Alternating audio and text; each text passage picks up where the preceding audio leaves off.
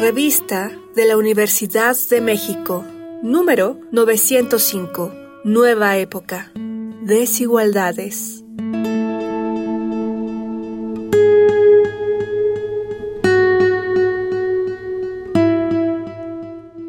Bienvenidos al suplemento radiofónico de la revista de la Universidad de México. Yo soy Elvira Liceaga y este mes estamos hablando de desigualdad. Y para hablar sobre este tema tan grande, tan complejo, tan incluso abstracto para todo lo que podría representar, invitamos a Máximo Jaramillo. Él es el creador o uno de los creadores, ahora mismo nos lo va a contar, de una de las cuentas de redes sociales que hacen un trabajo más eficaz para divulgar los problemas de desigualdad, no solo en México, sino en el resto del mundo, pero desde un ángulo afectivo y aprovechando la ternura que nos dan los gatitos. Estoy hablando de gatitos contra la desigualdad. Bienvenido Max, ¿cómo estás? Muchas gracias, Elvira, por la invitación y un gusto, como siempre, platicar sobre Gatitos contra la Desigualdad, que es nuestro proyecto que con mucho cariño hemos ya llevado por, pues ya más de prácticamente cinco años y cachitos, cinco años y meses. Wow, yo estoy muy impresionada de el alcance que tienen ustedes. Eh, me da muchísima esperanza. Y por una parte, me parece que fue muy inteligente partir de gatitos, de algo que a todo el mundo le gusta ver. Eh, yo no sabía, pero ahora descubrí que muchísima gente hace muchísimos años se la pasa viendo fotos de gatitos y perritos en internet. ¿Cómo fue que partieron de algo tan tierno, quizá tan mundano, tan no necesariamente relacionado? a los problemas que tratan en estos, no sé si es correcto llamarlo memes, ¿tú cómo lo llamas? Yo le llamaba memes hasta que me empezaron a decir que tenía mucho texto para que fueran memes. Entonces, eh, entre meme e infografía, al final de cuentas es, es una imagen, como bien dices, eh, con, con, un gatito, normalmente una gatita, y que eh, pues trata de compartir información sobre desigualdad. Tal vez lo, lo importante decir es que el, el, proyecto comenzó en sí, previo a este proyecto, tuvimos algunos intentos de hacer páginas que pudieran divulgar temas de desigualdad, sobre todo porque yo vengo de la academia y del activismo y eh, tenía muy claro que uno de los principales problemas de la desigualdad en México es que no nos damos cuenta de qué tan grande es la desigualdad, no nos damos cuenta de las reales causas de la riqueza, las reales, reales causas de la pobreza y demás, ¿no? Entonces, tratábamos de hacer algo de divulgación y los proyectos pues tenían información interesante pero no, no, no lograban enganche con la gente. Como después sí lo logró este, este proyecto que básicamente surgió por la muy eh, usando la misma palabra la, la, muy mundana casualidad de que eh, en octubre de 2018 adopté básicamente dos gatitos eh, para el departamento donde vivía con las roomies que tenía y eran hermanitos. Entonces eran como muy muy bonito cómo se abrazaban cómo estaban todos el tiempo juntos y eran muy, pues básicamente fotografiables, ¿no? Entonces, eh, fue a los, a los pocos días de tenerlos a ellos que, que subiendo fotos eh, pensé en la idea de, bueno, ¿por qué no eh, esas fotos que ya estoy subiendo de todos modos a mis cuentas de redes sociales, pues más bien les hago una página propia en la cual pueda vertir el contenido que ya estaba tratando eh, de divulgar, pero pues con estos, con este, le, llamamos este caballo de Troya, que son al final de cuentas los gatitos y mucha gente a veces se queda viendo las fotos de los gatitos y luego se da cuenta que estamos hablando de temas de desigualdad. Entonces ese, ese fue el gancho desde, desde el principio, fue muy casual la idea, pero también creo que algo importante es que tratamos de utilizar un lenguaje muy simple, eh, muy sencillo, que también creo, creo al menos que si no hubiera sido esa, esa la, digamos, la forma en la que hubiéramos tratado de divulgar, no hubiera hecho el mismo, el mismo match a pesar de, de, de, tener a los gatitos. Entonces creo que fue la combinación de esos, de esos tres factores al menos. El tema del, del que queríamos, quería divulgar esos, esos eh, temas de, de, para que la gente conociera más sobre la desigualdad en México, eh, los, el lenguaje sencillo y con, siempre con, digamos, con, con evidencia empírica, con incluso fuentes que se citan la mayoría de las veces de, de lo que estoy hablando, y además, pues con las fotos muy, muy bonitas de los gatitos, que además luego se convirtió más bien en una dinámica de pedir fotos de gatitos. Y, y pues hay muchas personas que, que, les interesaba que saliera su foto de su gatito o su gatita en nuestras redes sociales. Claro, eso me interesaba. Si siempre eran tus gatitas o gatitos, o si ya se había colectivizado esa imagen que, que es curioso porque sí que tienen a los gatitos, pero también hay colores, también hay emoticons, ¿no? O sea, como que hay un lenguaje a lo mejor me estoy revelando muy señora en este comentario, pero como realmente muy juvenil, en donde además aprovechan los códigos para evitar bloqueos o suspensiones de la cuenta, ¿no? Porque yo me imagino que hay algo de riesgo en estas posturas tan claras, porque Gatitos contra la Desigualdad no solo denuncia la desigualdad con cifras, investigación, eh, una forma muy sencilla y al mismo tiempo muy sofisticada de enganchar, como ya lo mencionábamos, pero hay una postura clara que es de qué manera nos enfrenta esta información, qué hacemos con esta información, cómo la llevamos a nuestra vida, ¿no? Por ejemplo, hay uno muy claro sobre cómo calcular el aguinaldo de la trabajadora doméstica. ¿no? Bueno, pues hay una fórmula para hacerlo y evitar que más personas no se queden con un aguinaldo justo.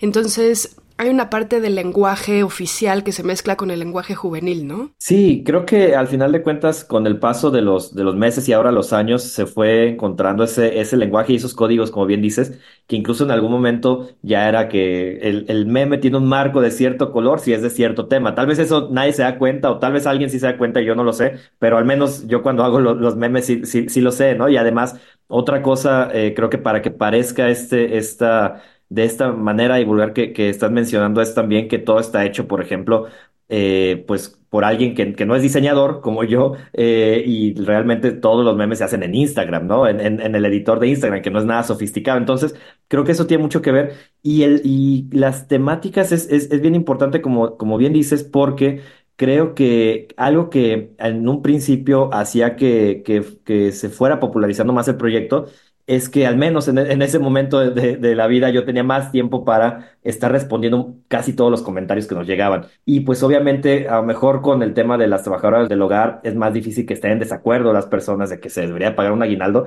pero luego cuando hablamos de causas de la pobreza, cuando hablamos de por qué... Eh, no sé, el, el, más rico de México o el, el, dueño de TV Azteca, porque su riqueza no es una riqueza hecha por sí mismo, por sí mismo, como, como le llaman a los self-made billionaires, este, cuando uno se mete con esos temas políticos, al final de cuentas, como bien dices, o incluso con críticas a, cualquiera de los gobiernos, de cualquiera de los niveles, México u otros países, pues siempre hay personas que responden incluso hasta ofendidas, ¿no? Entonces, y que tratan de defender la postura, eh, pues que estamos criticando. Entonces, eh, sí, se, e, eso se ha, encontrado con, con, digamos, con ciertos retos en un, en un primer momento de tratar de, de, buscar que no se ubica el proyecto con ninguna corriente política en específico, más que con la lucha contra la desigualdad y, digamos, eh, por, por los derechos de, los trabajadores, ¿no? Y las trabajadoras.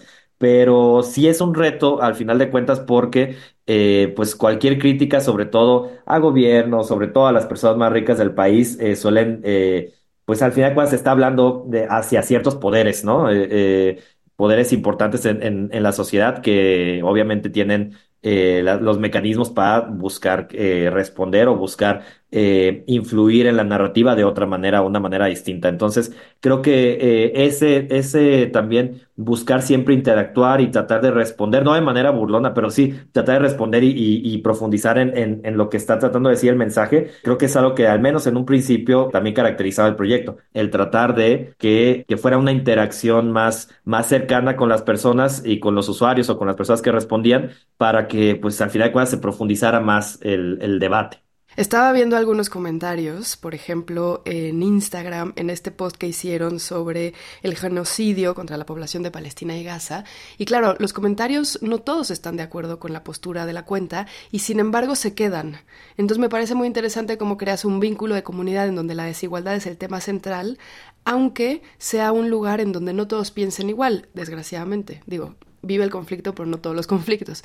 Entonces me parece interesante cómo has creado superponer, digamos, el tema de la desigualdad en México y en otros países, a pesar de esa pugna eterna y acribillamiento de las redes sociales que nos pone como locos a discutir, ¿no?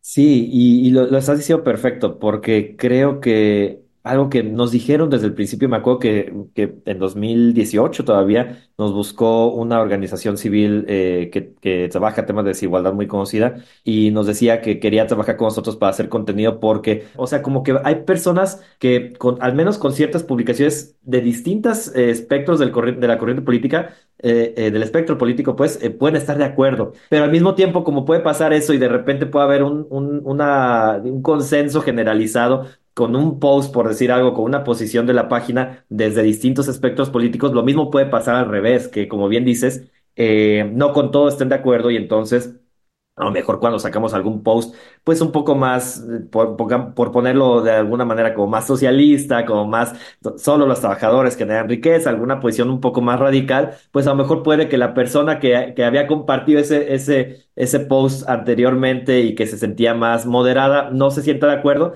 pero efectivamente sabe que con otras, otras publicaciones y otros eh, mensajes de la página estará de acuerdo y no deja, no se va de, de, de eh, como dices, no hace un follow, por, por decir así. Entonces, la que se crea es, es diversa. Eh, eso hace que al final de cuentas haya más debate y eso hace que al final de cuentas eh, ya, ya tiene un tiempo que realmente no dé la vida para contestar todos los comentarios porque son una diversidad de opiniones eh, muy distintas, pero sigue siendo una comunidad, como bien dices, y creo que hay algo ahí que, que los une, que es al final de cuentas esa lucha contra las múltiples desigualdades que hay en, el, que hay en, en México.